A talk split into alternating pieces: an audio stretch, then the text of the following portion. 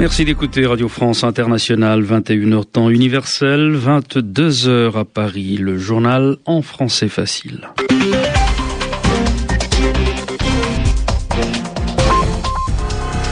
Kasongo Mwema Yamba Yamba.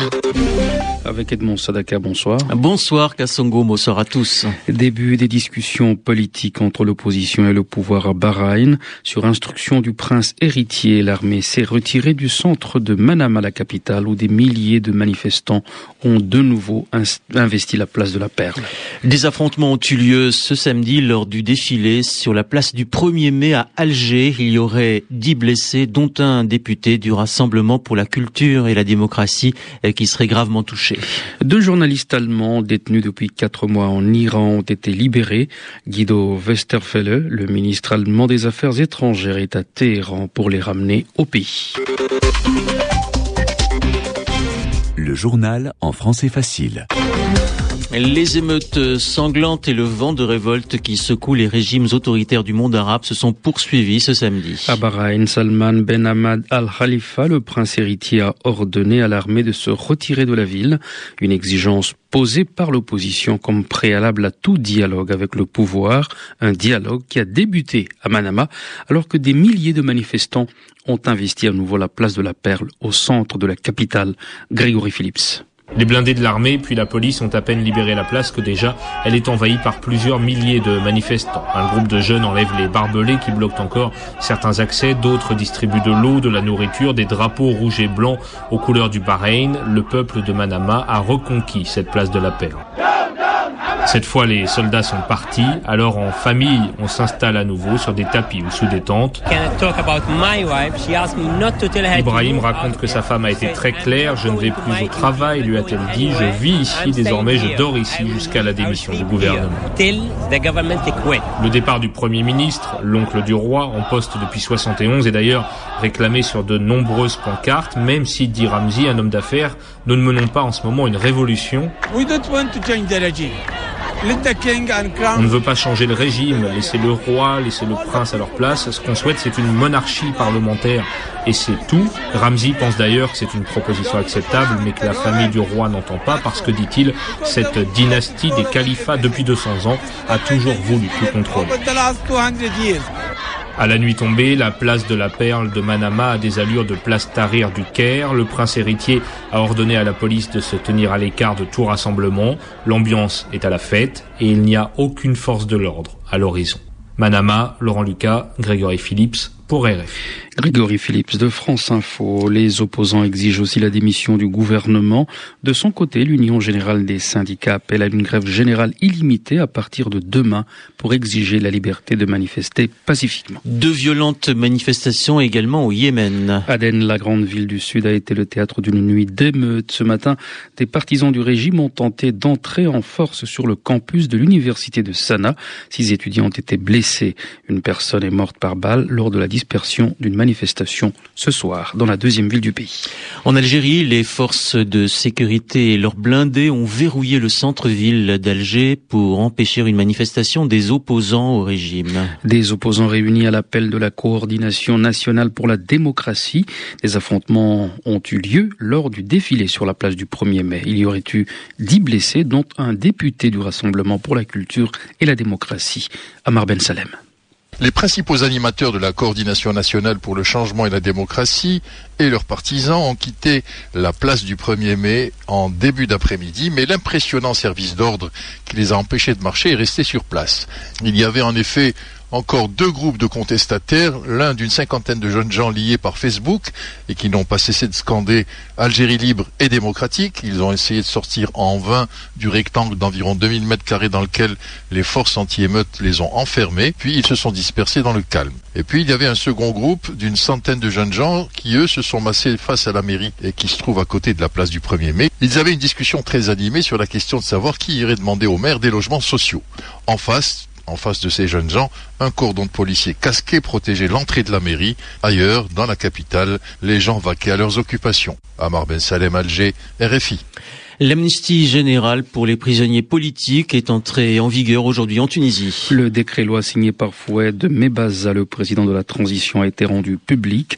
Cette loi concerne tous ceux qui ont été emprisonnés ou qui ont été poursuivis pour des crimes de droit commun suite à leurs activités politiques ou syndicales. Marc Ravalomanan n'a pas effectué son voyage de retour à Madagascar. L'ancien président malgache a été bloqué à l'aéroport de Johannesburg en Afrique du Sud où la compagnie aérienne qui devait le transporter a refusé de l'embarquer.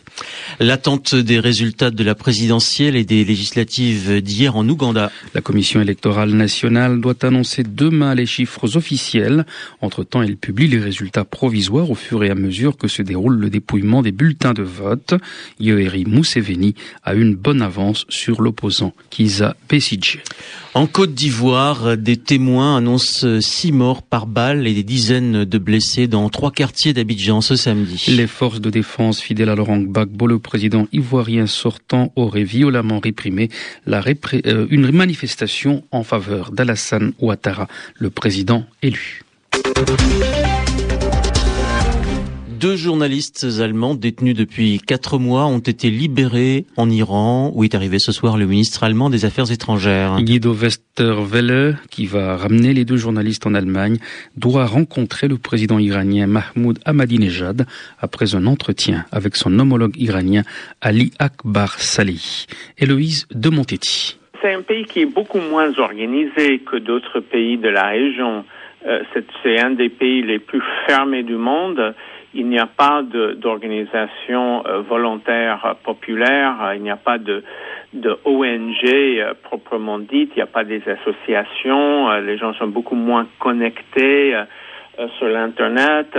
Et donc, euh, les choses se font un peu euh, chaotiquement et, le mouvement euh, dirigeant a une monopole quasi totale sur Et à la différence de l'Égypte ou de la Tunisie, il n'y a pas d'organisation alternative, il n'y a pas d'organisation de, droits humains, il n'y a pas de, de parti politique qui préexiste. L'Égypte, l'Égypte dénonce le veto américain au Conseil de sécurité de l'ONU pour bloquer un projet de résolution arabe condamnant la politique de colonisation israélienne. Le Caire estime que la crédibilité de Washington comme médiateur est entamée. 14 autres membres du Conseil ont voté en faveur de la résolution, ce qui fait dire à Mahmoud Abbas, le président de l'autorité palestinienne, que la diplomatie de son pays a remporté une belle victoire malgré le veto américain. Nous sommes euh, samedi et Yvan Amar nous propose, comme tous les samedis, le mot de la semaine. Et ce mot, c'est contestation. Yvan Amar. Un vent de révolte souffle sur beaucoup de pays arabes. C'est-à-dire que beaucoup de populations de ces pays souhaitent un changement de gouvernement et le disent et manifestent. Alors les situations sont différentes, mais on retrouve le même genre de colère et la contestation semble presque générale. Contestation, c'est bien le mot qu'on retrouve à propos de situations qui sont différentes les unes des autres. Alors qu'est-ce que c'est que ça, la contestation? Eh, C'est le fait de contester. Facile à dire. Qu'est-ce que ça veut dire contester? Contester, c'est ne pas reconnaître une certaine situation on la discute, cette situation. On ne l'accepte pas telle qu'elle, sans rien dire. On la remet en cause. Comme si on pouvait s'adresser au pouvoir et aux personnes qui exercent le pouvoir pour leur dire, eh bien, d'où tenez-vous cette puissance de nous gouverner, de décider, de diriger l'État?